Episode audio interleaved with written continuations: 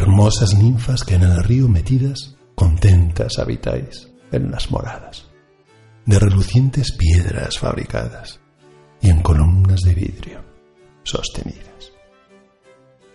Agora estéis labrando embebecidas o tejiendo las telas delicadas, agora unas con otras apartadas, contándoos los amores y las vidas.